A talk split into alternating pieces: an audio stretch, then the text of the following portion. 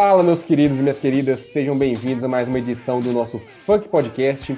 Eu sou Renato Rodrigues e no episódio de hoje nós iremos falar sobre os 13 anos do, da estreia do MCU, né, que se iniciou com Homem de Ferro, Iron Man, ali com Rob Downey Jr., nosso Tony Stark, né, no dia 30 de abril de 2008 foi, estreou Homem de Ferro nos cinemas e deu início ao pontapé inicial do MCU. Para falarmos sobre esse pontapé inicial e sobre esse episódio um pouco, um pouco comemorativo, nós estamos aqui novamente com nossa bancada formada por Paulo Henrique Abreu. Salve, salve pessoal, também de volta. Só tem uma coisa para dizer, né? Robert Downey Jr. é o Homem de Ferro, Homem de Ferro Robert Downey Jr. Não tem como ser diferente. Estamos aí também, é inevitável, né? É nascer, nascer pro papel, né? Estamos aí também com o Luiz Eduardo. Eu vou usar a ideia do João ali, vou agradecer o John Favor, né? Se o Rob Dona Jr. hoje é, é o Homem de Ferro, é graças a ele, né? Para fechar nossa bancada, nós temos ele aqui, João Pedro Ferrão. Fala galera, e se algum dia vocês se sentirem burros, lembrem-se do Terence Howard, que decidiu cobrar mais caro para fazer o Máquina de Combate no Homem de Ferro 2 e saiu da franquia. Então tá aí nossas considerações, nossa bancada formada, toca a vinheta DJ e sejam todos bem-vindos a mais um episódio do Funk Podcast. Hasta la vista, baby. Why so serious? To infinity and beyond! I am Iron Man. I'm vengeance. Fuck! Fuck, fuck, fuck, fuck, fuck! Uhum. Foi o que eu pensei. Isso é tudo? É, é. Isso é tudo, senhorita Potts. E agora o senhor Stark vai dar a vocês uma declaração. Ele não vai responder a pergunta de ninguém. Obrigado. Pois é. Há um tempão que eu não vejo vocês, mas eu vou ler minhas falinhas aqui no cartão, tá? Houve especulações de que eu estivesse envolvido em fatos ocorridos na rodovia e no telhado. Desculpe, então... Sr. Stark, mas o senhor espera realmente que a gente acredite que era um guarda-costas que apareceu na hora H, apesar do senhor como. Eu sempre... sei que é confuso, Agora, minha querida, uma coisa é questionar a versão oficial e outra coisa é fazer acusações ou insinuar que eu sou um super-herói. Eu não disse eu que não... era um super-herói. Não? Uh -uh. Bom, porque seria esquisito e é, sensacional. Hum? Só que é, eu não tenho o, o, perfil de um herói. Eu sou é, uma uma pessoa com tantos defeitos, defeitos que vocês estão cansados de, de saber, que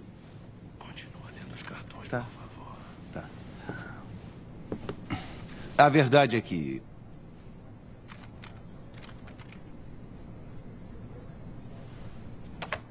Eu sou o Homem de Ferro.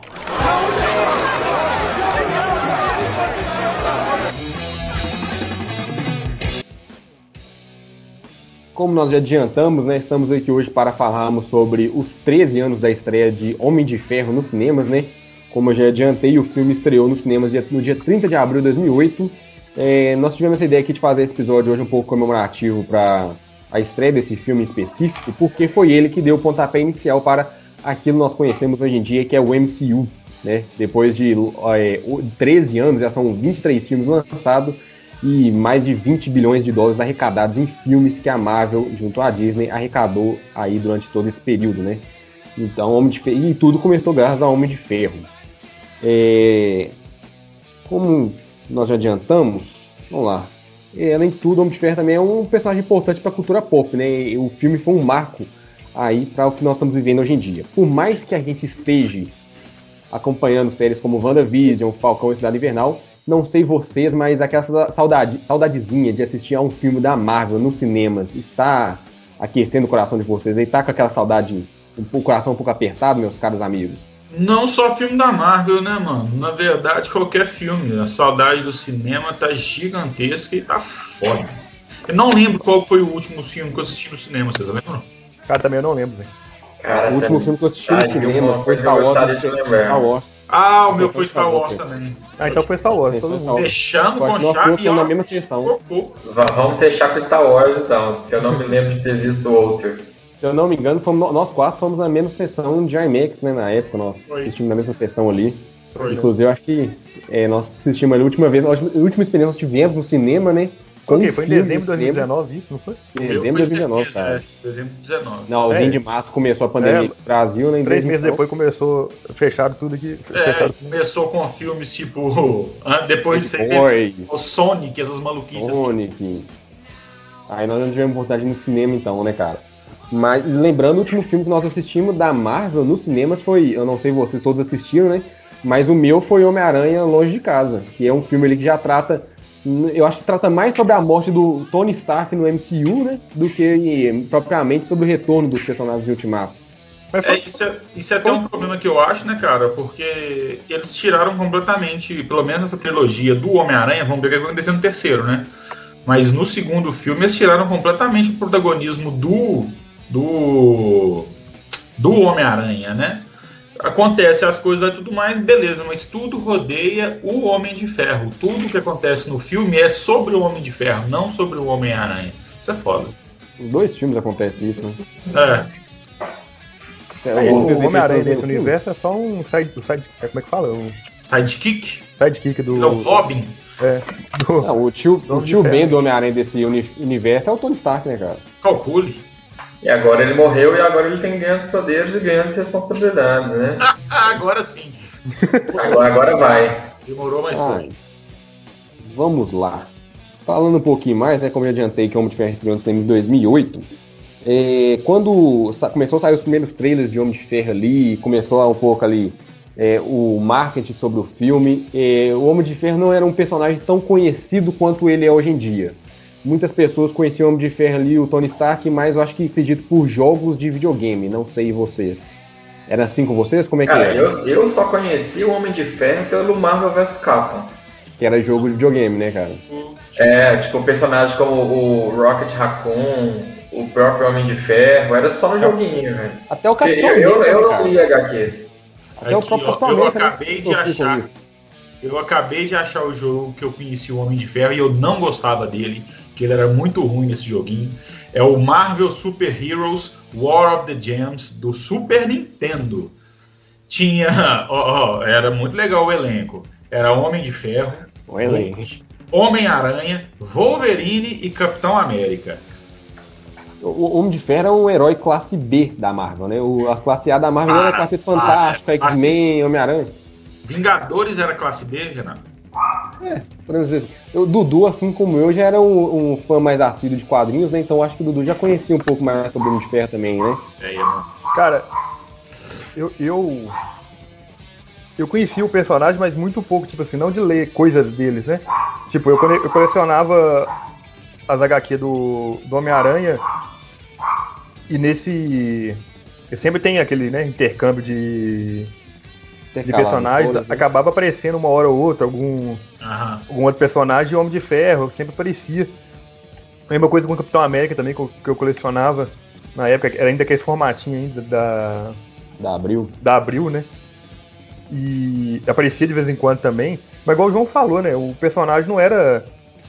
Nos quadrinhos não era difundado, assim, né? De, das pessoas gostarem realmente do, do personagem. E acho que da, a Marvel sempre teve muito isso, né? Personagens que as pessoas nunca ligaram muito, né? Isso tirando, obviamente, o Homem-Aranha, até o próprio X-Men, né? Que estouraram em televisão, com desenho, com filmes, né? Os outros personagens é, eram, meio, eram meio renegados, né? A, a, só quem realmente lê, lê esse quadrinho conhecia, né? Ao contrário da, da DC, que, que tem muitos personagens icônicos, né? E conhecidos, independente se você já leu o quadrinho ou, ou não. E o legal consegue... do surgimento, né? O legal do surgimento desse filme e do pontapé inicial desse universo foi justamente a questão da Marvel não ter os direitos autorais no cinema, né? Os direitos de imagem dos principais heróis dela, né? No caso eram os, os, os X-Men e o Homem-Aranha, né? Então ela não poderia produzir suas próprias obras e ela viu aí nesses personagens B, né? De, de classe B em relação às HQs, como uma maneira de explorar o cinema também. Né? Cara, isso é, é muito louco, né? coisa... né? Porque se, talvez se ela tivesse os acesso ao X-Men Homem-Aranha, a gente nunca teria o que a gente tem hoje, né, velho? O próprio Conceito Fantástico também era mais um que é. ela não tinha, né? Cara, com certeza. Uma coisa que eu acho muito. É, é uma coisa porque... que Porque ela, ela ia investir só fazer filme do Homem-Aranha, né, velho? Só fazer filme das é, meia... Uma curiosidade muito grande que eu não sabia até pouco tempo atrás é que quando Homem de Ferro estreou nos cinemas, é, a transmissão, como é, que eu, como é que eu posso falar assim? O direito de distribuição era da Disney. Distribuição não era da Disney ainda. A, era a, a distribuição só começou a partir do primeiro Vingadores. Sim. Que a, direção, a distribuição do Homem de Ferro acho que era da Paramount, eu acho, se não me engano. Sim, era da, era da, da, da Paramount. Vocês é. conseguem... e, a, e a Disney, com o Kevin Feige, ele fez uma aposta muito grande de pegar dinheiro emprestado e colocar esses personagens para poder, como é, pagamento de dívida futuro, né, se eles não conseguissem pagar, para poder criar esse universo e começar a arrecadar dinheiro, né, cara? Já tá, a, a, a Marvel já quebrou não sei quantas, tentou, quase quebrou não sei quantas vezes, né, velho? Tanto que ela foi parar na morar Disney por conta disso, né? É. Agora eu quero saber com você, você consegue raciocinar que a vampira, em um certo momento, já foi muito mais famosa que o Homem de Ferro, por é. exemplo? Não tem condições uma coisa A gente vindo com a mentalidade de hoje, né? Porque a gente começou assistindo os filmes de heróis lá atrás, né? Não tão atrás quanto é, o próprio Superman do Richard. Do, como é que chama? Christopher Reeve. Do Christopher Superman Reeve. Christopher Reeve e o Batman do Tim Burton, né? Isso, eu acho que eu lembro de ter, ter começado a assistir filme de super-herói, ou com X-Men ou com Blade, não lembro certinho. E para o Blade mim, foi que começou essa, essa, essa toada aí, foi Blade, cara. Foi Blade, né? Foi. Mas o que a gente ficou lá atrás, a gente ficou muito querendo assistir, com muita vontade de assistir mesmo, era os X-Men, porque querendo ou não, a gente era bombardeado por X-Men na TV Globo na TV Globo. Tinha, anima tinha animação dos X-Men que fazia muito sucesso na época. E era fenomenal a animação, né? E era sempre ou X-Men ou Homem-Aranha. Hum. Então acho que igual o Dudu falou mesmo aí. Se, e Paulo também.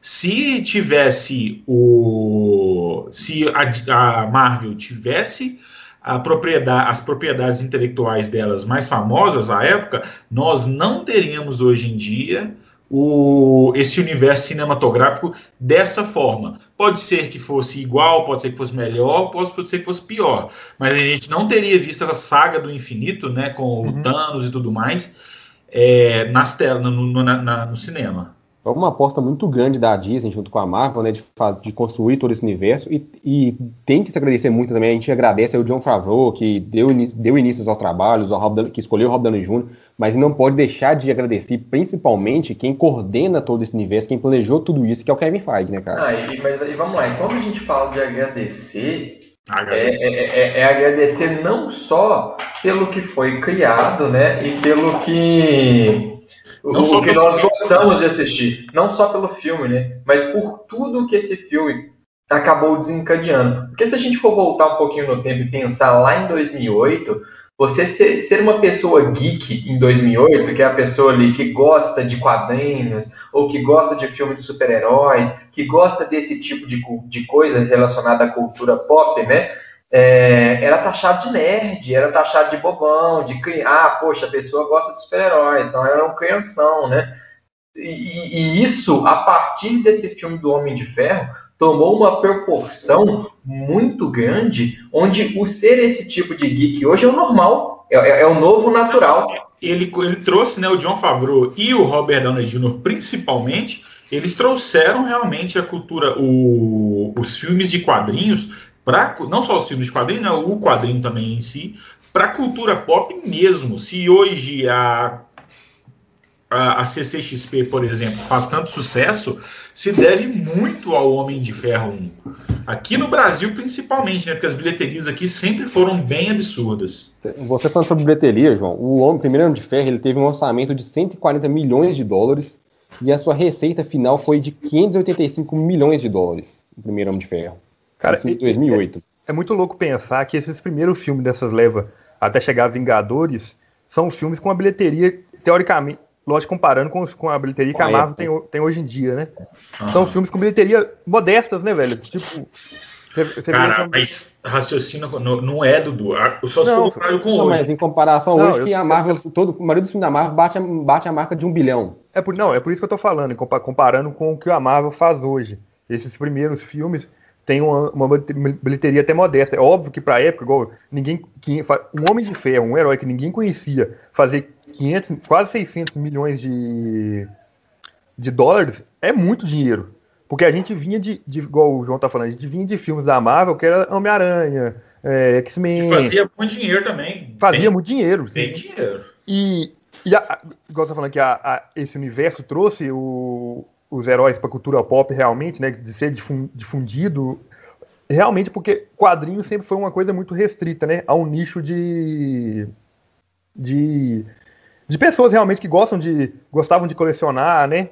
Uhum. E esses filmes, o, o, o, MCU, né, principalmente, trouxe a Marvel para isso, né, velho? Porque a gente tinha muito isso com a DC antigamente, né? Antigamente não, a gente ainda tem muito isso com a DC, né? Por quem não conhece o Batman, todo mundo conhece o Batman, né? De, desde pequenininho, todo mundo conhece o Batman, Super-Homem.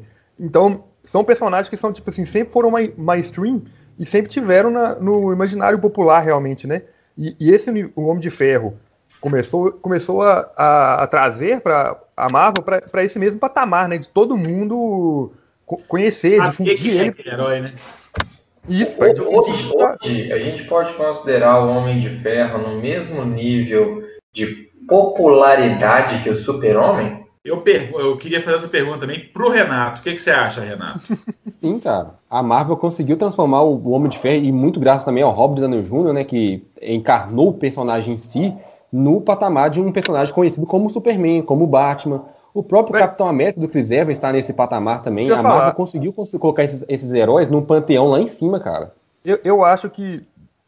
Eu acho que você pode, a gente pode falar disso dos Vingadores, velho. Mas Sim. uma coisa que eu queria saber aí, eu sempre achei também, já, já, a gente até já teve essa discussão já a respeito de do Homem de Ferro hoje em dia, na minha opinião, ser mais famoso que a, o próprio Superman não, é, não, não mais famoso, mas mais. Hoje é mais reconhecido pelo seu próprio editor do Isso. que a, o Superman é pela e, Warner. E, e, mais querido também, não de, de afinidade, mas sim que a gente vê direto na internet. Isso aí, também, isso festa, vai pelo carisma festa, do ator. Isso, festinhas de criança e tudo mais. Só que agora, eu pensei que agora essa questão que até contradiz o que eu entendo. Eu até gostaria de perguntar para vocês. É, eu, agora pensando aqui rápido, eu acho que a gente não podia falar que o Homem de Ferro é mais famoso que o. É mais famoso ou está no mesmo patamar que o Superman, porque eu, por exemplo, não consigo ver o Homem de Ferro sendo interpretado por outra pessoa. Então, será que a gente não endeusou, na verdade, o Robert Downey Jr. na figura do Homem de Ferro? Por que eu digo isso? Porque a gente já viu diversos Supermans. E o Superman é mais famoso, na verdade, pelos quadrinhos até do que pelos filmes. Então ele é conhecido mundialmente ainda pelos quadrinhos, que é uma mídia nichada pra caramba, né? Mas então, vamos lá. Eu não, eu, é... Só te interromper rapidinho, João, Paulo, rapidinho, mas eu não, eu não coloco esse ponto de vista, porque hoje em dia, qualquer Superman que você coloque, você vai querer comparar com Christopher Reeve. Porque o Christopher Reeve, ele encarnou o Superman da mesma forma que o Rob Downey Jr. encarnou, que você é difícil você ver outra pessoa, ainda que você goste do Henry Cavill. Eu não assisti o filme, por exemplo, Renan. Sim, mas, por exemplo, quem assistiu e quem gosta do personagem, é muito difícil ver o, o outro ator encarnando o Superman da forma que o Christopher Reeve encarnou. Ele, pra, eu, para mim, é assim, são personagens que são ator, personagens que têm seus atores caricatos ali. É o Rob Downey Jr. como de ferro, é o Christopher Reeve como Superman. A Gal Gadot, com todos os problemas que ela tem como atriz, que não é uma boa atriz, mas ela, é, no aspecto de encarnar a Mulher Maravilha, acho que ela caiu muito bem no, na personagem. São algumas. O, o, próprio Chris Evans hoje é difícil a gente ver outra pessoa que para ser o Capitão América, por mais que a gente esteja vendo ali o Anthony Mackie sendo o Capitão América em O Falcão e Cidade Invernal. Mas então, é, o, o meu ponto de vista, ele gira em torno da grandiosidade do que foi o Robert Downey Jr. interpretando esse papel. É, é, tudo, tudo vai, vai meio que da maneira pela qual nós conhecemos e somos introduzidos para determinada questão, né? O Superman, por exemplo, como que eu fui apresentado por ele, para ele, né? É, eu, eu, me lembro de estar vendo o, o, Superman pela primeira vez, que eu consigo assim raciocinar. Pode ser que eu tenha visto antes, com certeza, mas eu consigo me raciocinar ali naqueles desenhozinhos da Liga da Justiça.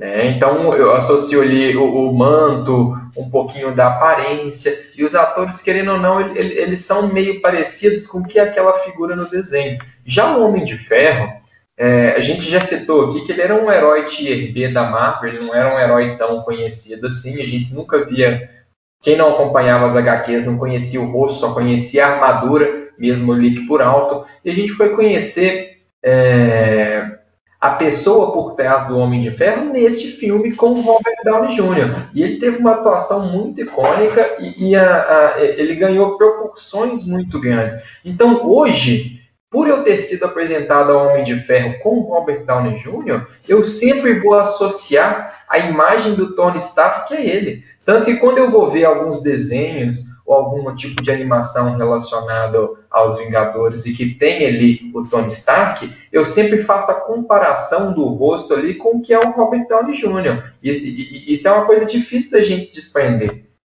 mas isso não é um demérito seu, não, não, não é demérito seu, sabe por quê? É, eu sim. falo por. Não, Tudo sabe é. por quê que eu falo? Eu falo porque tem- eu tenho um quadrinho encadenado lá em casa, chama-se Os Supremos, que é um universo Ultimate da Marvel, onde tem os Vingadores ali no universo Ultimate. E nesse próprio universo Ultimate, eu lembro que tem uma página no quadrinho específico, eu, se não me engano, é, esse, é, o, esse, esse quadrinho é de 2002. E nesse quadrinho tem uma página em que um personagem vira pro Tony Stark e fala com ele assim, cara, você, se algum dia tiver algum filme, que algum filme seu nos cinemas, quem tem que interpretar é o Robert Downey Jr. Isso lá em 2002, cara. Então você já vê que isso já vem desde lá de trás, que muita gente, às vezes, já comparava os aspectos do personagem de quadrinho com o próprio ator. Eu, eu acho que aí entra muito mais a- o casting da Marvel, né? Do que qualquer outra coisa, né? A, ela sempre conseguiu pegar. é, é? É, trazer para o cinema muita, muita coisa é, física mesmo, né? Do, do personagem, a, a aparência física do personagem no- nos atores, né? Que o Chris Evans tem todo o biotipo, o arquetipo, biotipo do, do Capitão América, né, velho?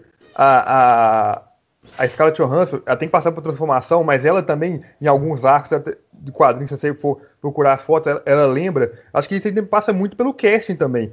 Eu o personagem já, já era daquele jeito, né? Aquele, play, aquele playboy, cabelinho arrumadinho, é, barba. Mas eu acho que a, a Marvel, eles, é, isso até a gente for pensar, é, eles são vanguardistas nessa situação, porque eles já começaram a colocar, fazer esse cross-mídia, digamos assim, entre quadrinhos e cinema, com o próprio Nick Fury, que o Nick Fury, se, não sei se vocês se lembram, no, no desenho do Homem-Aranha, ele sempre aparecia o Nick Fury branco, né? Aí eles, a Marvel, se não me engano, agora posso estar totalmente errado, mas se não me engano, a Marvel entrou em contato com o. Como é que chama, gente? Samuel Jackson. Samuel Jackson. É, com o Samuel Jackson e pediu para utilizar a ele, né, como Nick Fury. Ele Mas- aceitou e posteriormente ele foi adicionado no filme também como personagem. E é engraçado que esse Nick Fury do Samuel Jackson é um Nick Fury do universo Ultimate também. Também, né? É isso que eu ia falar. Eu acho que ele pode. Eu, eu, não, eu desconheço essa história, João. Ela pode, ele pode até ter usado realmente, é. mas aí eu, eu já, eu já acho que não, não foi pra. Como é que fala? Já O quê? pensando nisso no futuro, não, tá? Não, não Ah, foi, não. Também não acho que foi pensando Ah, tá. em filme. Tô falando que eles já foram pio- pioneiros nessa questão de fazer esse cross-mídia. E que eles continuam até hoje, o que faz sentido. Agora, igual o Paulo falou, quando você vê uma animação do Homem de Ferro, a- o Homem de Ferro é parecido com o, o Robert Downey Jr. Eles estão tentando trazer essa afinidade, essa popularidade que os filmes trouxeram para todo mundo para esse nicho que é mais, até sendo redundante, né, mais nichado, que é a questão do quadrinho. Sim, aí, aí é proposital realmente, né? Trazer traços Mas do, é foda. do, do- do ator para o personagem no quadrinho, né?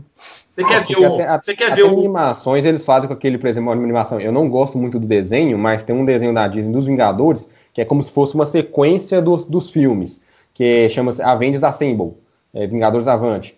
É, que ele tem, é formado pelos seis Vingadores dos filmes, que não é que a gente, como a gente conhece. Não, nos quadrinhos não é os Vingadores, o- a formação original que iniciou. Mas eles trazem os mesmos personagens do filme para trazer aquela proximidade com o público que está assistindo ao cinema. Esse filme em questão, né, cara, é, é um marco muito grande para esse universo, né? E o, o Robert Downey Jr. como, como ator, cara, ele, eu posso dizer até que ele revolucionou um pouquinho a questão desses filmes de super-heróis, até pelas apresentações que a gente viu na Comic Con, né, no, em relação ao primeiro filme dos Vingadores, né? a apresentação, o show que ele fez ali, né? Aquele momento em que, mesmo fora das telonas, ele continuava interpretando o papel ali do, do Tony Stark a, a, todo momento. E é onde chegou um momento que a gente não sabia mais identificar em algumas entrevistas quem era o Tony Stark, quem era o Robert Downey Jr. Então, tamanha entrega e o carisma que o personagem e o ator conseguiu entregar, né? Podemos dizer que o Tony Stark, Homem de Ferro, salvou a carreira do Rob Downey Jr. e o Rob Downey Jr. salvou o Tony Stark e a Marvel em si? Vocês acreditam nisso? Eu falo por conta dos problemas que o próprio Rob Downey Jr. ocorreu com ele na, na sua carreira, né? No final da década de, no, na, de 90, né? Com, que ele foi preso por conta de questões de droga, essas coisas. Aí, aí é óbvio que a, a chance que a Marvel deu para ele foi que salvou a carreira dele, né, velho? Porque a carreira do Robert Downey Jr. naquela, naquela etapa, igual você tá falando da vida dele, dele ali, tava ladeira abaixo, né? Ele, ladeira... Gente, ele querendo ou não, a gente for pegar a personalidade dele e tudo mais, ele era o Homem de Ferro já. Não adianta. É, for, pa, parece, fica. É, é, até estranho, a gente sabe que não aconteceu. Mas fica parecendo que eles criaram esse personagem pro Robert Downey Jr. Porque é impossível uma pessoa ser tão parecida assim com o que eles escreveram nos quadrinhos, né? Nos quadrinhos. Eu tô tentando assistir, ver aqui os filmes que ele fez antes também, era só filme ok. Vou, todo, é. todo mundo lembra dele muito como Chaplin também, né? Como que? Sim. Como Chaplin. É muito elogiado. Mas falando um pouco mais sobre o filme, né? É, como eu falei, como vocês, como a gente não conhe, alguns não conheciam o personagem, vou fazer. Eu conhecia o seu personagem assim como o Dudu também. Pujo, pode Ele falar. Ele fez um filme, Renato, só te cortando rapidinho, em 1988 chamado Johnny Bond Transa. Eu acho que eu só queria deixar isso aqui. Informação. Mas falando aqui, eu a expectativa que a gente tava, né? Eu conheci o personagem assim como o Dudu também, né? Porque eu li alguns quadrinhos de banca de revista, às vezes, quando era mais novo. E por conta de jogos de videogame também eu conheci o personagem, mas não vou falar que era o personagem que eu mais conhecia na vida. Mas se quando começou a surgir os primeiros trailers, é, as propagandas e tudo mais do filme, cara, e eu fiquei na época, eu fiquei muito hypado pro filme. Eu lembro que na época minha mãe passava no jornal, velho, comprava todo, todo dia comprava um jornal na banca, e eu tenho até hoje lá em casa, em algum armário meu, do meu guarda-roupa, um recorte do. Não, até com, concordando com o que o Renato falou, cara, vocês se lembram da questão do o trailer desse filme com a, a música do Iron Maiden? Que foda que foi! Eu acho que o, o sucesso da Marvel se deu por vários fatores mesmo. A música do, do Iron Maiden? Foi do Iron Maiden, não foi, Renato? Oi? A música do Homem de Ferro. Nossa, a, a música chamava Iron Man, mas é do. ACDC. Ah, do ACDC. Achei que era do Iron Maiden, né, gente? Eu sou, sou bom de músicas. É... Tem um recorte até hoje lá em casa que eu fiz o jornal, eu coloquei no meu guarda-roupa até hoje falando da estreia do filme, que eu fiquei muito, muita vontade, muito empolgado por assistir esse filme de cinema, cara. É o que a gente tava falando aqui agora, Renato, que o, o sucesso desse universo da Marvel não se deu a um fator ou outro, e sim a um conjunto, né? Porque, igual você lembrou aí, o primeiro trailer foi fenomenal. O primeiro trailer já chega com a música do ACDC, segundo Eduardo e Paulo. E já chegou arrebentando. Qualquer pessoa que assistiu aquele trailer com a, com a armadura do Homem de Ferro andando de costas e explodindo um tanque de guerra atrás, a lá, é... como é que chama? Power Rangers. Power Rangers? Todo mundo queria assistir aquele filme, não adianta. Não, e a, além disso, cara, para ver o quão icônico e o conjunto de fatores levaram à criação desse fenômeno, hoje em dia é difícil a gente ver essa, a gente escutar essa música de maneira solta sem associar a imagem do Homem de Ferro, né, cara? As trilhas sonoras do ACDC, elas foram algo muito icônicas e marcantes na, na jornada do Homem de Ferro nos cinemas, né? Não Enca, que eles encaixam muito bem com o né, personagem, cara. Não que eles precisem, mas o dinheiro que eles devem ter ganho com as músicas por causa da Marvel também deve ter sido absurdo. Ah, com certeza. Depois eles voltaram, no próprio Vingadores teve música também, também tocando lá, quando ele chega lá no, na Alemanha, em Amsterdã, não é? Na é, Alemanha lá. Isso. Lá que ele vai jogar Capitão América, tá tocando, ele invade o negócio da Viúva Negra lá, do, da SHIELD, pra poder tocar a música, pra poder deixar aquele impacto dele chegar, cara. Se você for pensar que aquela música bosta do Batom de Cereja, do Rodolfo, ficou em primeiro lugar no sertanejo por causa do BBB, e só aqui no Brasil, imagina o dinheiro que esse povo não ganhou com a música no, no filme da Marvel. Né? Cinema, cara. Mas falando que nós falamos sobre expectativa, né?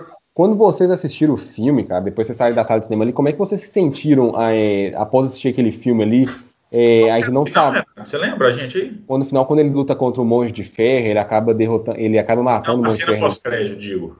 Não, a cena pós, isso que eu ia falar. É mais, mais falando sobre o filme ali, a gente não tinha perspectiva de cenas, a gente não sabia que existia cena pós-crédito. Uhum. A cena pós-crédito do filme, é, eu não sei a experiência de vocês, eu, na época, quando eu fui assistir, eu morava na cidade, né? Eu fui assistir com um amigo meu. Eu fiquei, gostei tanto do filme que eu falei com ele assim: Cara, não vou levantar aqui agora, não. Eu vou ficar mais um pouquinho, que eu quero ver os créditos aqui. Tava, queria ouvir a música tava tocando. Eu fiquei, e eu fiquei surpreso ao assistir uma cena pós-crédito do filme, que eu não sabia da existência dela. A cena pós-crédito, pra quem não se lembra, é o Nick Fury aparecendo na casa do, do Tony Stark e questionando a ele se ele acha que ele é o único herói que existe na Terra. E ali acaba o filme, tem, se eu não me engano, tem uma fala assim, a gente se vê num próximo filme, alguma coisa do tipo. Não me recordo muito bem como é que é. Mas como você se sentiu após assistir ao filme em si, é, ao ver essa primeira cena pós-crédito, ali quando eu vi o Nick Fury, eu já comecei a pressentir alguma coisa que ia vir a mais depois, lógico, eu comecei a pesquisar, comecei a verificar alguns sites da cultura pop para poder conhecer um pouco mais sobre o que estava acontecendo ali. Conhecia minimamente o Nick Fury, né? O personagem estava aparecendo ali, mas já criou expectativa. Como é que foi essa expectativa, essa vontade de ver mais aí com vocês? Então, cara, é... 2008 para cá, lá vem uma jornada de 13 anos, né? Eu não, eu, eu realmente não sei dizer mais. São, são tantos filmes da Marvel, são tantas obras. Eu não sei dizer se eu assisti esse filme no cinema ou não. Eu não assisti, velho. É, eu, eu realmente não me recordo. Acho que eu assisti no cinema. Se, se sim ou se não. É, mas o, o, que eu tenho é uma sensação de, de êxtase ao me recordar da primeira vez estar assistindo ao filme. Não tenho a total certeza de, de ter sido no cinema ou não, mas eu sei que ao terminar o filme, né, uma sensação de, como é que eu posso dizer, um fogo acendendo dentro do nosso corpo, sabe? Aquela sensação de, de isso, aquilo a sensação de satisfação por aquilo que está assistindo, porque ou não, foi um filme muito bom, cara. É, é, é um dos melhores, um dos melhores, se não o melhor filme solo de herói da Marvel. Inclusive, a gente tem, sempre teve aquele negócio de herói, né? Ter que ficar escondendo sua identidade secreta. Aquele finalzinho dele virando pra câmera, todo mundo falando com ele: você não pode falar quem que você é. Você tava em uma ilha deserta ali, escondido. O Homem de Ferro que apareceu, um segurança seu. ele chega pra câmera, ele guarda o papelzinho, ele vira pra câmera e fala: Eu sou o Homem de Ferro. E acaba o filme, cara. Porra, velho. Eu, na, na, época que eu assisti aquilo eu fiquei, eu fiquei endoidecido na sala de cinema. Eu falei: Porra, eu quero mais, eu quero mais, eu quero mais. É, e, e isso foi algo também que meio que salvou a Marvel, né?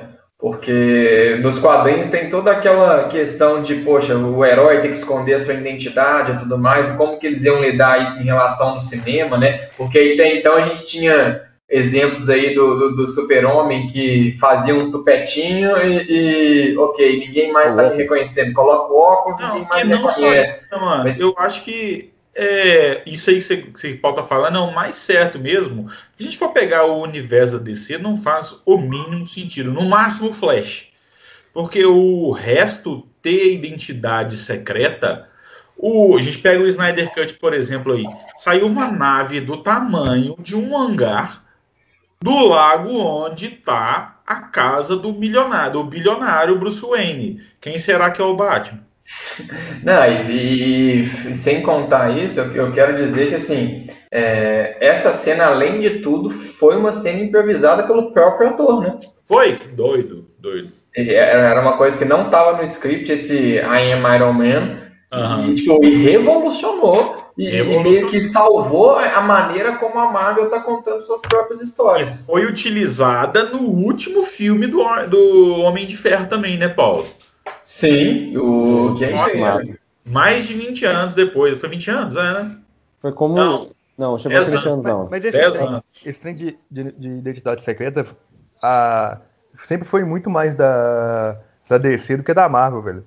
Porque na Marvel, realmente, o que tem identidade secreta é o. Não, são muitos, cara. São muitos. os próprios X-Men mesmo, se a gente for pensar, eles têm identidade secreta, né? Ah, cara, não, não tanto. É porque não é abordada essa questão nos filmes, mas eles não sabem. Não, nem no quadrinho, velho. É, realmente. Quem mais tem identidade secreta no, no universo Marvel é o Homem-Aranha. Dê entender Homem-Aranha, que... o, Demolidor. O... Eu lembro mais dos dois, porque Quarteto Fantástico não tem, os X-Men praticamente não tem. Os da Marvel mesmo, da Marvel que eu faço no cinema, que a gente reconhece aí, por exemplo, o Homem de Ferro, Capitão América, os Vingadores, não tem. O Thor tem nos quadrinhos. Teve uma, teve uma época que ele teve, que era Donald, Donald Drake, que era um é. médico. Oh, mas uma coisa, até voltando no que você falou, Renato, eu acho que independente, eu não lembro se eu assisti no cinema, eu lembro que eu assisti o, a cena pós-crédito. Então, provavelmente, eu já tinha ficado sabendo, alguém tinha falado comigo, ah, fica até o final. Eu já imagino algo do tipo também. É, o filme você... que eu me, eu, eu me recordo de ter assistido tanto Capitão América quanto Thor nos cinemas, os primeiros filmes de cada um deles. Cara, Por isso que eu não, eu não, eu, mas eu não consigo me lembrar onde eu assisti o, o Homem de Ferro pela primeira vez. Mas eu acho Ferro, que... Eu, eu, eu, falei, é uma memória que eu tenho, inclusive quem assistiu comigo foi meu amigo Leandro, aí se você estiver ouvindo aí esse podcast aqui, Leandro, um forte abraço aí, viu?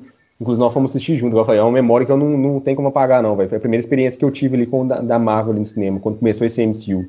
Eu sou o Paulinho. Eu, eu, eu, lembro de ver o Thor e o Capitão América, mas eu não lembro de ver nenhum dos dois Homens de Ferro, velho. Eu acho que os Homens de Ferro eu vi locando na, na locadora, velho. Mas o que eu queria falar... Saudade do locador, hein? Chegava sexta-feira correndo, depois da aula, alugava 3, 3 por 10 e devolvia só na segunda. Eu lembro, mano, dos último, do último filme que eu aluguei numa locadora. Foi o. Eu aluguei dois filmes, não lembro qual que é o primeiro, mas eu lembro que o segundo foi o Atividade Paranormal 1. E eu lembro disso porque era um sábado de tarde, eu fui assistir o filme, né? Falei, ah, deixa eu assistir esse filme aqui, Atividade Paranormal, porque o Rodrigo, pai de Bita, né, amiga nossa, que sempre teve uma locadora, falou comigo, João, leva esse filme, que esse filme é bom demais. Que não sei o que, é filme de terror, você vai passar mal. Aí eu, beleza, deixa eu levar então. Chega em casa, coloco ele de dia para assistir e tá começa um documentário, né? começa um documentário. Eu falei, filho da puta do Rodrigo. Como que me passa um documentário para assistir? Não vou assistir essa bosta. Assisti o outro filme que eu não lembro qual que era. Eu sei que chegou de noite e já não tinha mais nada para assistir, né? E era a época que não tinha Sky, não tinha esse trem ainda lá em casa, né? Porque a gente é pop. Aí o. Eu falei, mãe, bora assistir esse filme aqui? Te dá para normal, não sei o quê? Bora, beleza. Assisti o filme inteiro rindo até no final. Até que quando dessas as, o, mas é chama os créditos finais, né? Tá lá assim, ó, baseado em fatos reais. Fiquei dois dias sem dormir. Foi de boa. Foi de boa.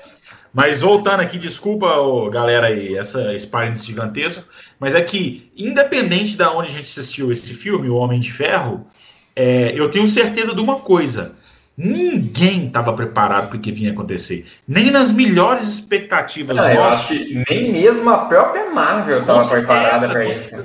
Nem mesmo a gente que é fã, a gente nunca, Renato, que já lia os quadrinhos desde muito tempo, nunca queria pensar que, ah, não, agora eles vão fazer. Porque a gente não tinha como pensar isso, porque não existia isso. Não, existia, né? não tinha precedente, né? A gente só assistia filme trilogia do de próprio personagem. Isso, o máximo que a gente pensou o máximo que a gente pensou, com certeza era isso. Ah, não, ó, o Nick Fury apareceu, vai ter mais filme então do Homem de Ferro. E nem sabia direito quem que era o Nick Fury, né, cara? Com certeza. Eu não fazia ideia. Eu não fazia então, ideia. É um negócio tão louco que hoje, hoje a gente fica vendo a Marvel lançar. Chegou ali, ô Dudu, só te cortar Pra mim, chegou ali no final do filme a, o. Como é que chama? O, o representante do nosso podcast aqui. Foi o Samuel Jackson, foi só isso. E como é que fala? Hoje a Marvel lança três filmes por ano, né, velho? Tipo, naquela época. Mais, né? Eles lançaram o Homem de Ferro em 2008. O Homem de Ferro 2 é o quê? 2010? 2011? 2010 é Homem de, se não me engano, é Homem de, em 2008 foi Homem de Ferro. Acho que em 2008 ainda teve o Incrível Hulk. Ah, aí depois tinha ter... Incrível Hulk. Não, não é, é ninguém liga para aquele Mas é da Marvel sim, tanto que tem o Robert Downey Jr. Tem o Ele, Robert. apare- ele, o Robert Downey Jr. aparece na cena pós-crédito ali com o general o Ross, É, né? foi. E depois nós tivemos em 2010 o Homem de Ferro 2. Aí Saiu Thor 2010 também, 2011 e Capitão América Não, 2011 foi- também. É, Capitão América 2011. É. Então a diferença de, de tempo foi muito grande, né, velho? pra- pra- de, de um filme pro, pro, pro outro, né? Hoje a gente tem a Marvel lançando três filmes por, Ah, por e- ano. Pandemia é por isso que a agora, né? fala, Esse ano nós vamos naquele ter quatro momento. filmes da Marvel e ano que vem mais quatro filmes da Marvel. Então nós vamos ter oito filmes da Marvel em um, em um ano e meio praticamente. Mas é por isso que a gente fala, né? naquele momento nem mesmo a Marvel tinha total ciência do, do universo grandiosíssimo que ela estava criando, né? É, não só isso, né? Não tinha dinheiro para produzir esses Sim. filmes que tem hoje. Hoje em dia, querendo ou não, a Marvel tem dinheiro infinito. Se eles Eles quiserem ter o Matt Damon fazendo uma ponta no filme, eles vão ter o Matt Damon fazendo uma ponta no Tanto filme. que já tiveram. É isso que eu tô falando.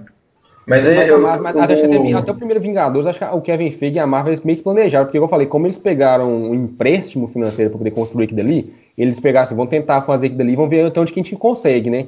Só que É, que realmente eles não imaginariam que Não, assim, tão ele- grande ele- assim. é, eu acredito que sim, tinha um um planejamento mínimo Mínimo, é. mínimo, porque eles tinham uma ideia, assim, ah, vamos tentar fazer ali, vamos supor, né? O cara faz um, um- planejamento, assim, ah, vamos fazer dois, três filmes e em vez de trilogia, vamos colocar quatro filmes e vamos colocar uns heróis todos juntos para ver no que, que dá.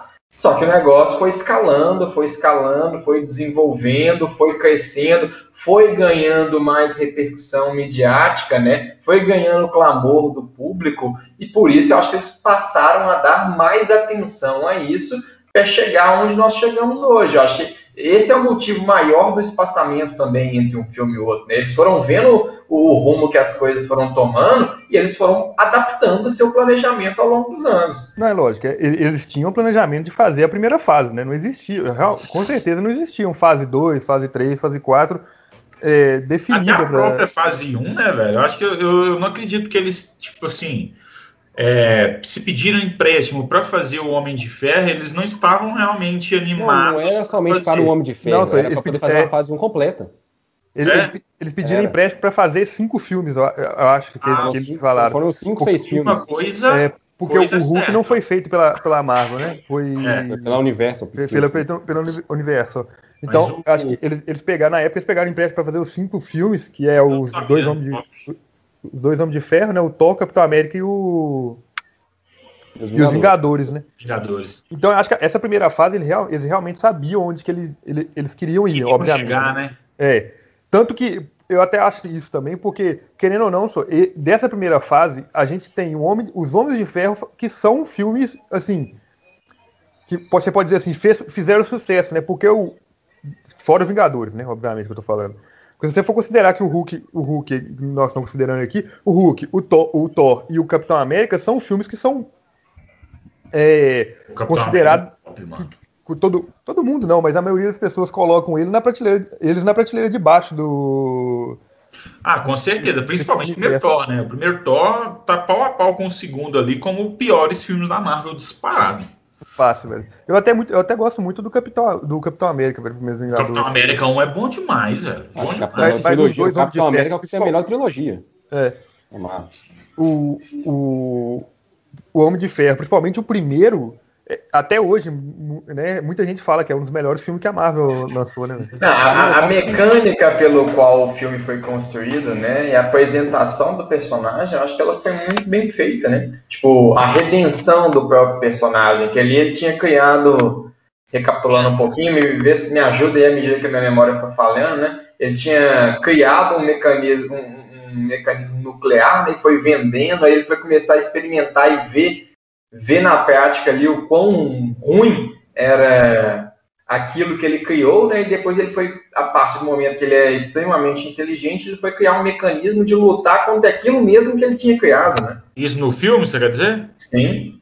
Não, no filme ele continuava vendendo, né? ele, continu... ele seguia o, vendia o legado do pai, né? Que o pai era um grande armamentista e tudo mais, e ele estava junto, né? Achou que isso era o correto. Depois que ele ele é foi sequestrado, sequestrado pelo, é, foi sequestrado Então, pelos foi exatamente o que eu falei. Só, só para completar. Só para dar uma completada no que o Dudu tava falando ali a respeito de, de Capitão América, do Thor e tudo mais. Eu falei mais cedo que a bilheteria do primeiro Homem de Ferro foi 585 milhões de dólares ao redor do mundo. O segundo Homem de Ferro, ele teve uma bilheteria ainda maior, que foi de 623 milhões e 900 mil ao redor do mundo, de dólares, né? A bilheteria mais baixa da Marvel até hoje, que a gente coloca assim, entre aspas, da Marvel, né, que é o Incrível Hulk, é a bilheteria mais baixa com 264 milhões e 800 mil dólares ao redor do mundo. É, o primeiro Thor teve 449 milhões e 300 mil ao redor do mundo, e Capitão América, o primeiro Vingador, teve 370 milhões e 600 mil ao redor do mundo. É, é, é, Capitão América teve uma bilheteria até baixa ainda, né, cara? É, é, é nisso, por isso que eu falo que eles sabiam o que, que eles estavam fazendo, né? Obviamente, que eles tinham esse planejamento, porque os filmes não foram um sucesso absoluto, né, velho? Qualquer outra. Se, se, se, eles não tivessem esse planejamento, saber onde que eles queriam chegar, nenhuma outra produtora ia, ia bancar, velho, esse monte de filme lucrando isso que. fazendo esse dinheiro que eles fizeram, não, velho.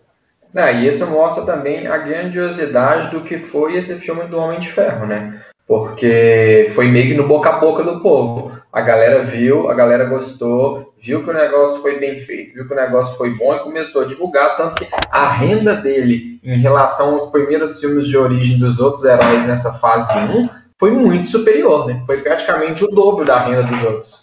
Sim, o que chegou mais próximo ali, entre aspas, foi o Thor, que teve ainda 100 milhões abaixo ainda, né? Concordo.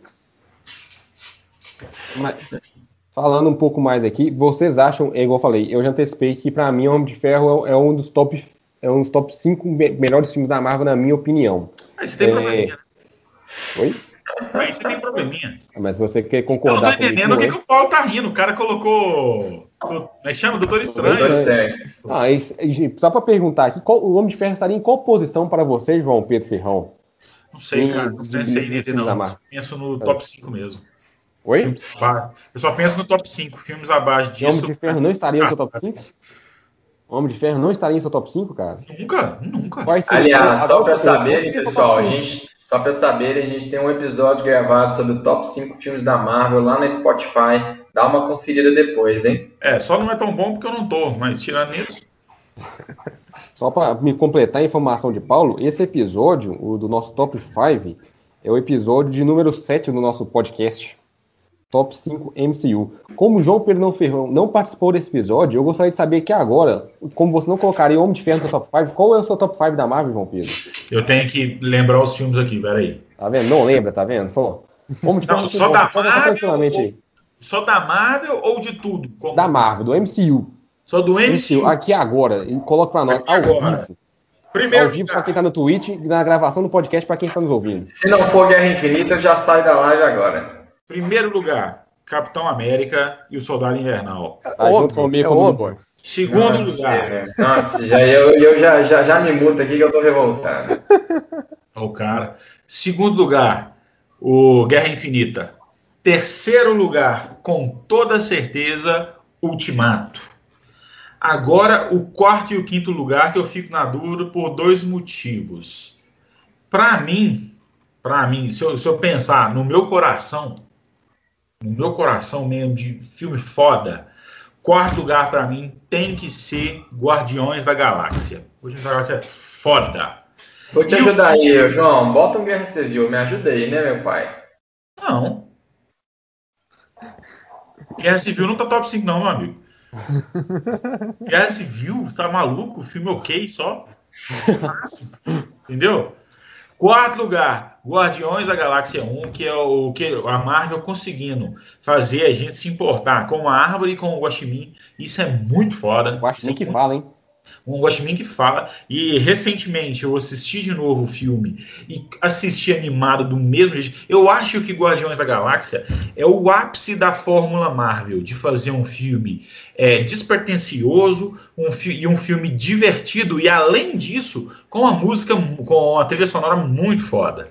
Você já começa desde Desde o começo do filme, você já está completamente entregue naquela primeira cena do Star-Lord dançando e chutando um rato para longe. Entendeu? Só uma ressalva aqui, eu não, não lembro qual que era a cena pós-créditos do, desse filme. Você assistiu recentemente, você pode até lembrar para a gente depois. Dos Guardiões? Mas, é, mas o, seria muito incrível se a cena pós-crédito fosse uma, uma versão alternativa da disputa final em que eles disputassem o, não, não. o destino da, da, da, da, pedra lá com eles dançando. Seria incrível, cara. e qual que é o quinto, João? Para nós voltar pro tema. Do... Oh, agora eu vou fazer suspense. O quinto é o Vingadores 1, aí. Tem condições, não. Quem falar que Homem de Ferro 1 é melhor que Vingadores 1 é maluco. Como o filme é, cara, por incrível que pareça, tá? Vingadores, ah, acho que você gosta de é, Mulher Maravilha. É, você gosta de Mulher Maravilha. Top 5 top, de Ving... acho que top 5 de Vingadores tá no top 5 de muita gente, mais pela nostalgia, cara. Tá no meu top 5, muito pela nostalgia, inclusive. Mas voltando aqui, falar Thor 2 é melhor do que Homem de Ferro 1. Pronto. aí, aí já foi longe. Aí a nossa live perde credibilidade, né, João? Aí nem você acredita no que você falou. Aí é fake news, viu, galera? Aí até, aí até João caiu nessa aí, coitado.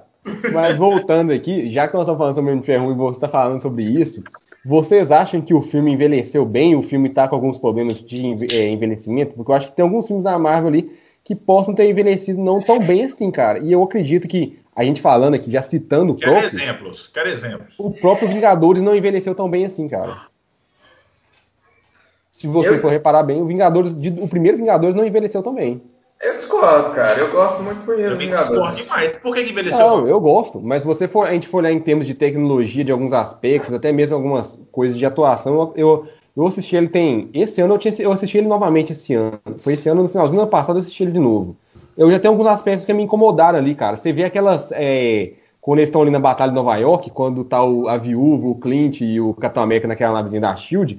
Tem algumas coisas ali na, naquela, naquele espaço ali que me incomodam, algumas, algumas cenas ali incomoda em termos de tecnologia, perto do que a gente viu recentemente com Guerra Infinita. Ah, mas a gente estava lá em 2000, 2012 e agora nós estamos em 2021. A tecnologia então, mudou. Ah, mas mudou, mas Homem de Ferro já não me incomoda tanto assim, cara. Eu, eu acho, acho, que, eu acho que uma.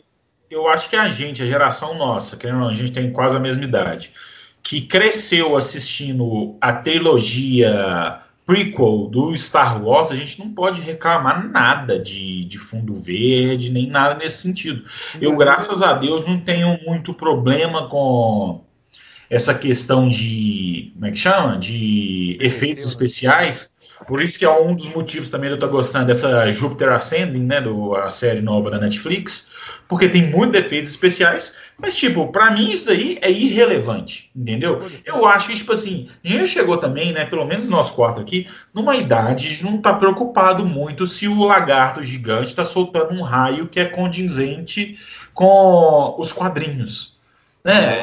Fora, então, eu consigo muito, é, como é que chama? Deixar de lado essa questão dos efeitos especiais. Mas eu acho que o do o Homem de Ferro. Mas eu não falo não só efeitos especiais, não falo que tem questão de narrativa também.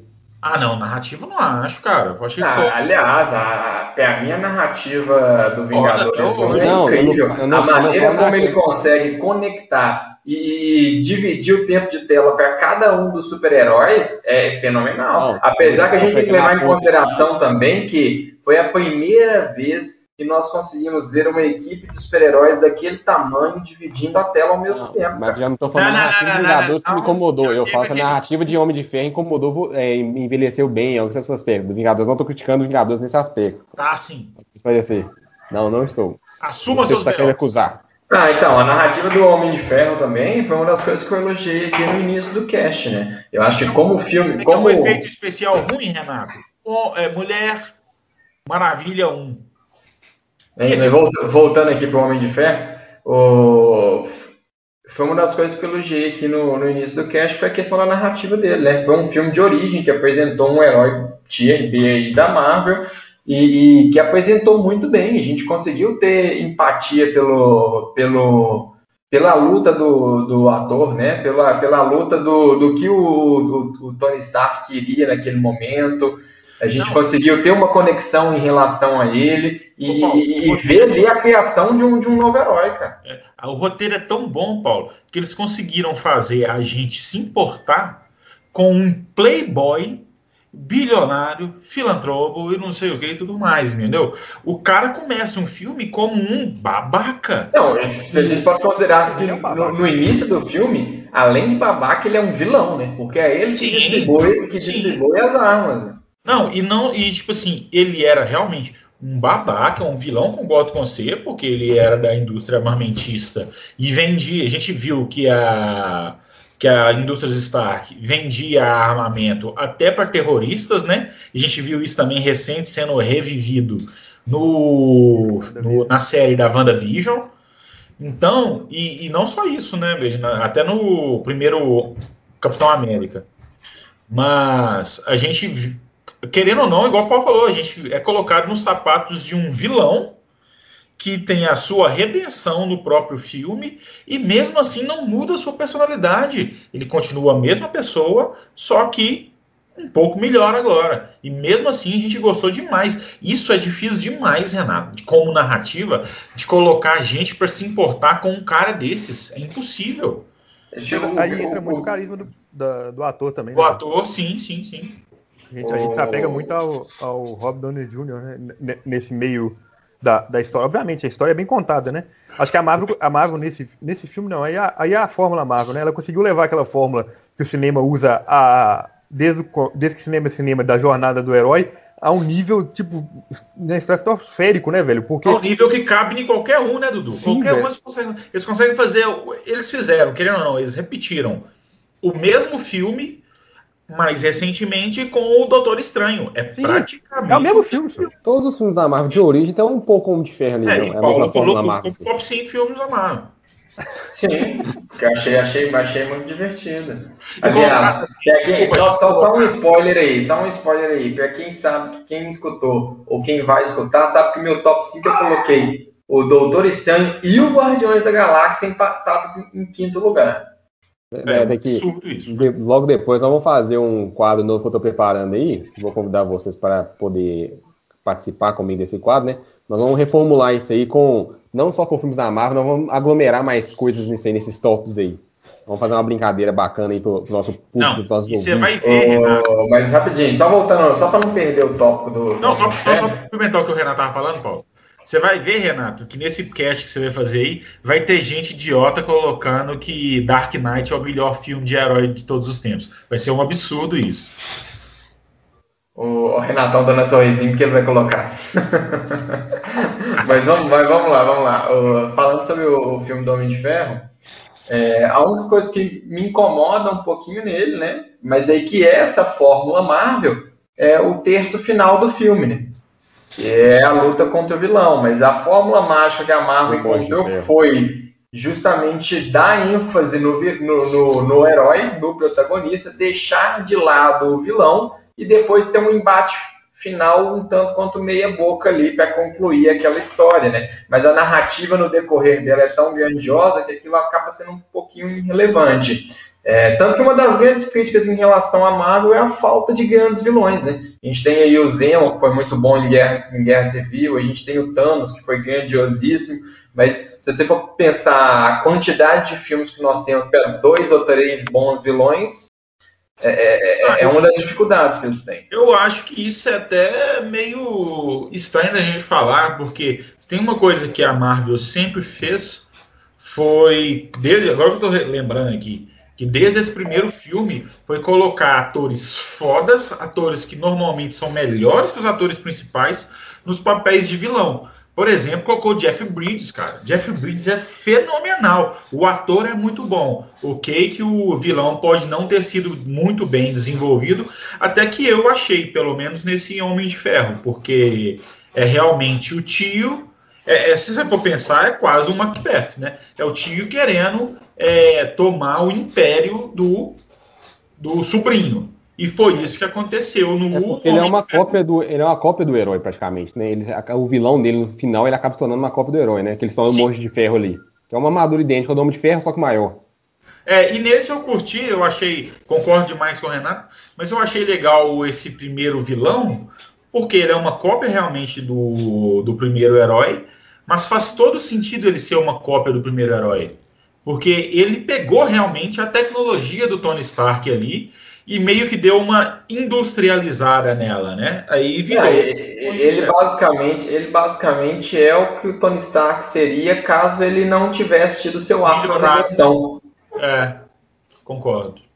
E a gente encaminhando aqui mais ou menos para o final aqui, é, após a conclusão, de, a conclusão do Tony Stark no universo Marvel, né, em Ultimato Endgame, é, o que vocês, vocês conseguem meio que ver esse universo da Marvel ainda sendo um pouco carregado aí, sem o, o Homem de Ferro, o Robert Downey Jr. aí? Como é que vocês veem esse futuro da Marvel?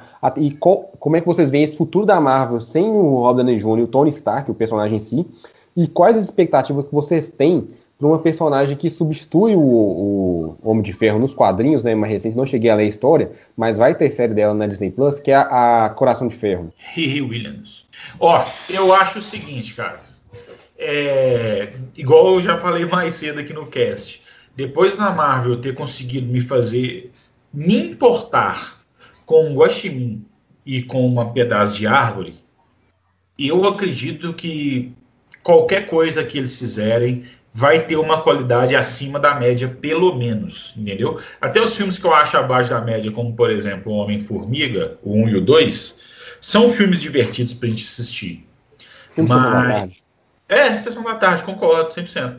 E só que, tipo assim, eu acho, agora pensando, acabei de pensar isso mesmo, que o não faria muito sentido mesmo pra gente. Eu acho que se o Homem de Ferro continuasse no universo da Marvel, seria pior para o universo da Marvel. Não em questão financeira nem nada. Seria pior porque tiraria o peso do que aconteceu realmente no filme. O Ultimato foi importante pelo peso que ele deu para o resto do universo, digamos assim. A gente ainda não viu nada em sequência, né? A gente viu o Homem-Aranha, o WandaVision e agora o, o, o Falcão, o Soldado Invernal mas a gente não viu realmente nada no cinema relevante, digamos assim. Todos eu achei bem relevantes, mas não no nível de filme para cinema.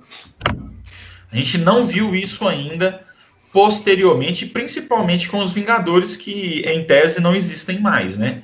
Então, cara, eu tô completamente aberto porque que a Marvel vai trazer pra gente e tô com uma expectativa muito alta, principalmente por dois filmes. Primeiro, Os Eternos, que eu acho que vai ser fenomenal. A gente viu até agora só aquela ceninha no trailer que a gente vai fazer um react depois para vocês aqui. Do. Da. Que a Marvel soltou, né? De, é, comemorando o passado Jolie. e divulgação para frente, né? Nossa, a Angelina Jolie com aquela espada ali eu achei fenomenal. E melhor do que isso ainda foi o trailer que eles lançaram do Shang-Chi. Shang-Chi era um filme que eu não estava importância nenhuma, não estava com vontade nenhuma de assistir. Mas depois que eles soltaram, que eles mostraram o mandarim, eles mostraram essa questão dos Dez Anéis, eu acho que eh, nós temos mais. É, no, o universo da Marvel tem mais chance de dar certo agora do que tinha lá atrás. Então eu confio demais na, na empresa, na Disney, né, para fazer isso. É, eu acho que é muito difícil a gente pensar no que vai ser o universo daqui para frente sem o Tony Stark, né? Sem o Robert Downey Jr., que foi um ícone muito grande. Mas é como o João falou, não dá para desacreditar nessa empresa. A gente vê novos ícones aí sendo criados. A gente viu na série do Falcão aí o novo Capitão América surgindo. Não, não, sabemos ainda se ele vai ser o novo líder de um possível grupo dos Vingadores ou como vai acontecer, se, o, se a Marvel vai escolher o próprio Doutor Estranho, né, que tem uma personalidade e um carisma parecido com o que é o, o do Tony Stark na, nas histórias, né, para ser um possível líder ou como vai ser, mas a gente sabe que a Marvel ela é capaz disso, ela, ela a gente pode ter pensado lá no início que ela não estava tão preparada assim, foi pensando aos poucos. Hoje a gente pode dizer que ela tem preparação até de sobra. Pode ter certeza que ela já está pensando nessa fase 5 e já, já deve ter planejamentos para a fase 6. Eu acho, Paulo, até te cortando aqui rapidinho, até, até uma pergunta para você, porque a gente viu que essa, essa próxima fase da Marvel vai ter muita. Vai ter muito filme na verdade, sobre grupos já de equipes, né? Sobre equipes já formadas. Então, você acha que nós vamos ter nessa nova fase daqui para frente realmente uma pessoa que seria, querendo ou não, o Homem de Ferro não era o líder dos Vingadores, não existia líder dos Vingadores, né? Mas você acha que eles tentariam abordar uma questão nesse sentido, de colocar um personagem no patamar do que foi o Homem de Ferro ou o Capitão América? Ou você acha igual eu que, que tô achando que vai ser umas coisas mais difusas e que de vez em quando vão se reunir sem um líder específico? Por exemplo, no Ultimato, o próprio Thor e os Guardiões da Galáxia, entendeu? Então, cara, é, é, é uma, uma pergunta interessante. Quanto a isso, eu tenho um pouco de medo. Por, que, que eu falo medo?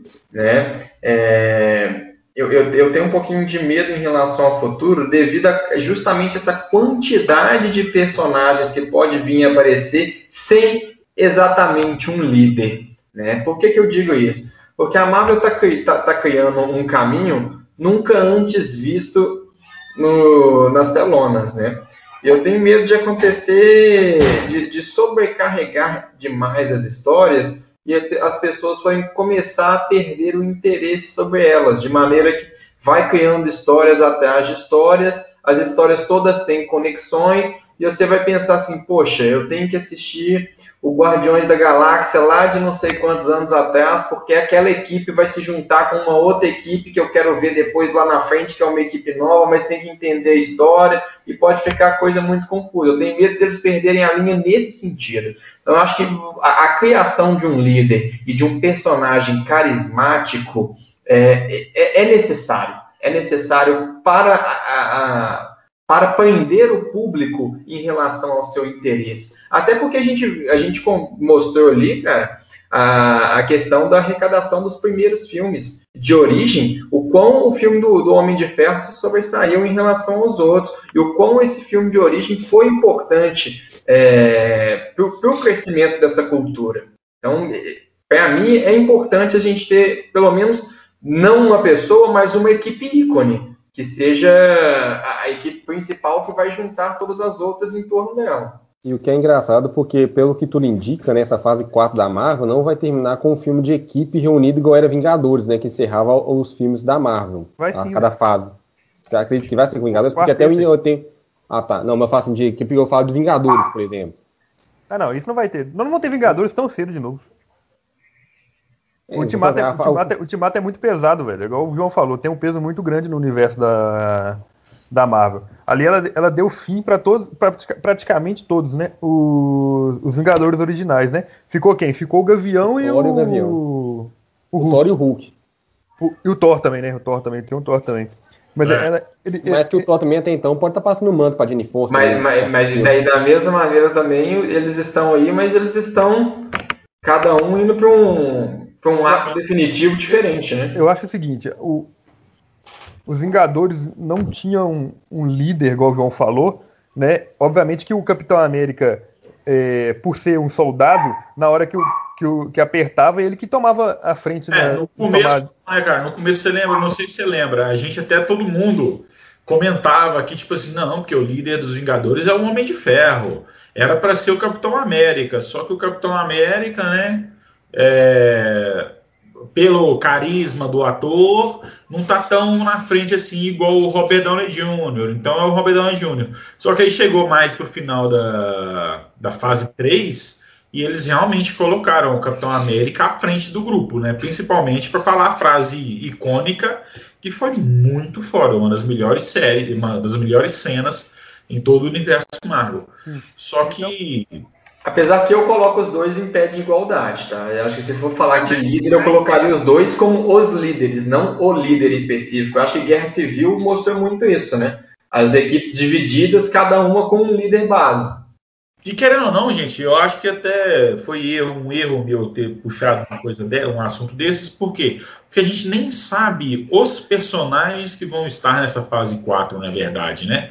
A gente conhece quem aqui? A gente conhece o Peter Quill, a gente conhece o Thor. Essa fase Isso. 4, quem tem de novo aí vai ser os Eternos, que é, de, que é novo. Tem o Shang-Chi, que é novo. Os Eternos, a gente sabe que não vai ser ninguém dali, né? Porque se ah. o Rob Stark chegar para liderar alguém, a gente já sabe que ele vai morrer. Então... O... Da, da, da, da, o filme The Marvels lá também tem as duas, né? A Monica Rambeau e a, a Miss Marvel. Mas a própria. Eu adoro a Brie Larson, mas ela não tem carisma para ser a líder dos Vingadores. como Não, tipo... mas aí é eu tava. Eu discordo, mas eu tava... isso é uma conversa para um outro dia. É eu tava falando, por mais que o Capitão América ele, eles desenharam como líder, o, o, o, o Homem de Ferro era o carro-chefe da, da Marvel, não em questão de ser líder dos Vingadores. Questão de venda mesmo, de ser o, o rosto do, da, da Marvel, né? Então eu acho que.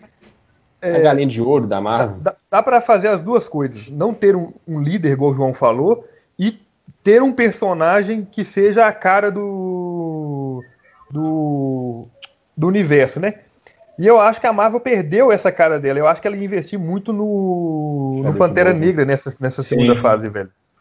Eu acho que ia, ia ser muito o rosto dela nessa segunda fase, ia ser o, eu não sei falar, é Chadwick, né? Chadwick Boseman. É. E que, que, foi um ator, Dudu, só te interrompendo, que ganhou o carisma de todo mundo, né? Que, que, que tem um carisma que ganhou a atenção e reconhecimento de todos, e ele, no seu próprio filme base, tinha a postura de líder, né? Então, se, se tem um cara que poderia já entrar com posto de substituto ali do Capitão América, do, do no caso Capitão América, o Chris Evans, e do Homem de Ferro, né, o Tony Stark no papel deles no dentro do Vingadores, era o Pantera Negra. Eu, Paulo, eu amo o Benedito. O Benedito Cumberbatch, eu gosto demais dele. Mas no Só que nos filmes não. da Marvel eu não vejo o Doutor Estranho sendo, tomando a frente do. O personagem não tem um carisma que o Tony Stark tem. Não cara. tem, não só, tem. Só que, aí, mas, boy, eu tava falando, deixa eu só acabar, Paulo, senão eu esqueço aqui. Ah, deixa. É, do. Que eu acho que o Pantera Negra seria essa pessoa, né? Esse rosto e, mas eu acho que eles vão tentar fazer isso com o. Como é que ele chama? Você acabou de falar o nome dele? Benedict? Com o Benedict. Porque essa é o plot principal dessa fase nova do, de filme, dessa fase. É 5, né? Multiverso, né? Faz sentido, mano. É mesmo. É, vai passar pelo filme do Doutor Estranho, velho. É mesmo. Até o filme do Doutor Estranho chama Multiverso da Loucura, né? Então, assim, eu até acho, igual eu falei, eu, ach, eu achava que seria o, o Pantera Negra. Mas com, essa, com a morte dele e com como a história tá andando, eu acho que eles vão ter. Eles pode, pode ser até que não dê certo, como o João tá falando. É um personagem que não tem tanto carisma assim. Ele é um excelente ator, mas não tem o mesmo carisma também que, que o Robert Downey Jr. tinha, né? Ele é um excelente ator, mas não tem esse carisma, não exala aquilo, né? De você querer acompanhar, o, né? Por causa do dele, por causa né? do personagem. É. Mas eu acho que eles vão tentar fazer isso com ele, porque, eu vou falando, né? Essa fase 4 todo gira em torno dele, velho. Todo gira em torno dele. Tem um protagonismo que eu quero ver, que é o protagonismo da Wanda Maximoff como vilã. Isso precisa ser utilizado, porque se tem alguém que tem a força para arrebentar com os Vingadores e com todo mundo que chegar, é aquela mulher que, maluca que casa com robôs. Ah, eu acho que, mas eu acho que assim, cara, só, só, só, só falando sobre, só falando sobre o Doutor Estranho, cara, é, é muito injusto também a gente poder é comparar nesse primeiro momento o Doctor Strange com o Homem de Ferro. Porque, com o Tony Stark, né? Porque o que acontece? Nós, Paulo, quem tá é... fazendo isso é a Marvel quando copiou. Sim, não, mas é que acho que é possível que ele se torne o que o Tony Stark era nessa nova fase dos Vingadores. O que eu quero dizer, é, é difícil a gente comparar isso neste momento, porque nós estamos, nós estamos pensando aí, o, Homem de Ferro foi um filme totalmente pioneiro, nós discutimos isso totalmente hoje no cast, desde o início, o, o, o, quão impactante isso foi para o universo e a quantidade de filmes que se sobrepuseram a partir desse filme inicial do Homem de Ferro, né? Já o Doutor Estranho, ele já entrou no meio disso, ele não teve o seu protagonismo total ainda, né? Mesmo no, no, no Guerra Infinita e Ultimato, teve pouquíssimo tempo de tela, por mais que o, o, o Strange foi o cara que viu todos os futuros possíveis para fazer ele acontecer lá e tal, ele não teve uma relevância tão grande. Agora que a gente tem a possibilidade de, de, de começar a vê-lo com mais tempo de tela e sem o brilhantismo ali do Robert Downey Jr., talvez o ator consiga trazer para ele esse protagonismo de, desse novo grupo que pode ser criado. Então nós descobrimos que Paulo quer que o universo na Marvel seja medíocre agora, utilizando o, o, o Doutor Estranho como seu principal produto. Isso aí, Paulo. Eu, eu discordo de Paulo, só no que de que o Doutor Estranho não teve tanto, de tempo, tem, tanto tempo de tela em Guerra Infinita, que eu acho que ele teve até bom tempo de tela no filme, cara. Ele apareceu bastante. O Ultimato que não teve, né? O Ultimato é, foi tomar conta no arco final. Nada ele virou fiscal da Dilma e... Mas o Ultimato não era pra ele ter mesmo, não, né, velho? É, o Ultimato era pra ser o 6. É, o Ultimato é só os Vingadores originais. Mas eu, eu acho muita dificuldade a gente ver o Doutor Estranho ali para ser o carro-chefe dessa, dessa nova fase, ali, ele como o rosto principal. Eu acreditava muito também no Chadwick Boseman, assim como o Dudu.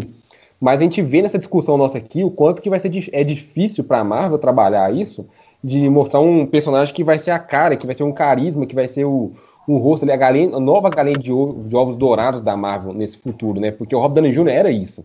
Mas, mas aí também tem muito culpa da Marvel também, né, velho? Porque ela que não deixa o personagem morrer também, né? Até por, porque, igual, o primeiro filme que a gente viu depois de, de Ultimato, por mais que, ok, é logo depois, realmente ali na, na, linha temporal ali, é como se fosse, vamos dizer assim, uma semana, passou uma semana, passou um mês do, dos acontecimentos de, de Ultimato, né, o filme do Homem-Aranha. É igual o João falou, o filme não, o filme, velho, é, é o Peter Parker chorando pelo...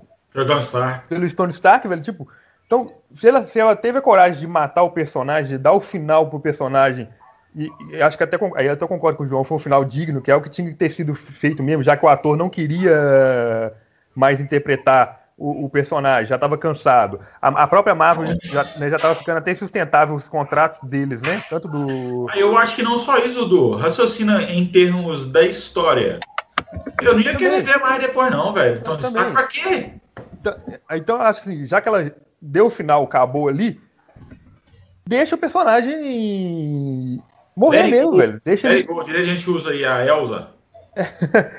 esquece, esquece ele, velho. Por mais que ele, mesmo morto, ele, ele ainda faz dinheiro pra Marvel, né? Obviamente. Mas mesmo, deixa o personagem morrer. Eu acho que o, o Sam como capitão vai fazer isso muito bem com, com o Steve Rogers daqui a um tempo a gente não vai não vai ter mais nada relacionado a Steve Rogers no, no, nos universos da. A gente vai ter o carinho, né, Dudu, do que a gente assistiu, Sim. mas não vai ter aquele. Dep aquele depender. de assistir ele de novo. Sim. Mas o que aconteceu no Homem-Aranha também não é muito culpa da Sony também, não, que quer aproveitar é, também e o lógico, dinheiro. Lógico, lógico, tá lógico, lógico. Mas... Eu não ia perder a chance de ganhar dinheiro. Sim. Mas acho que fechamos por aqui nossas considerações sobre esses 13 anos aí do primeiro filme de Ferro, né, que completou dia 13 anos aí da sua estreia no dia 30 de abril. Gostaria de agradecer novamente a participação de todos aí que estiveram presentes com a, com a gente aqui mais esse episódio, né, para quem está nos ouvindo também, né, é agradecer e pedir novamente para que nos sigam em nossas redes sociais, na twitch.tv barra F K podcast, nos sigam, ativa o sininho lá para poder receber notificações das nossas lives, né, nós vamos estar fazendo, nos sigam no Spotify através do F2 asterisco Cars Podcast. Lembrando que lá no Spotify é restrito o nome, então não pode. Hoje tem os asteriscos, né? Que não pode ter o nome completo. Nos sigam também no Instagram através da arroba. Nos sigam também no Instagram também através da arroba funk.podcast, para poder saber novidades da cultura pop, novidades, lançamentos do nosso podcast também, além de outros assuntos. E para quem quiser ver um pouco mais de novidades e indicações nossas, além das lives e com um pouco de comédia, né? Nós temos aqui nosso Paulo Henrique Abreu é, utilizando de todos os artifícios aí recentemente, né? Nos sigam também no TikTok para ver algumas. É, a gente um pouco desprendido no TikTok para ter saber um pouco de diversão e um pouco de indicações também com a gente através do Funk Podcast lá no TikTok. É isso aí, pessoal. Agradecemos a presença de todos novamente. Nos encontramos na semana que vem com mais um episódio do Funk Podcast. Um forte abraço. Uou. Salve, salve, galerinha!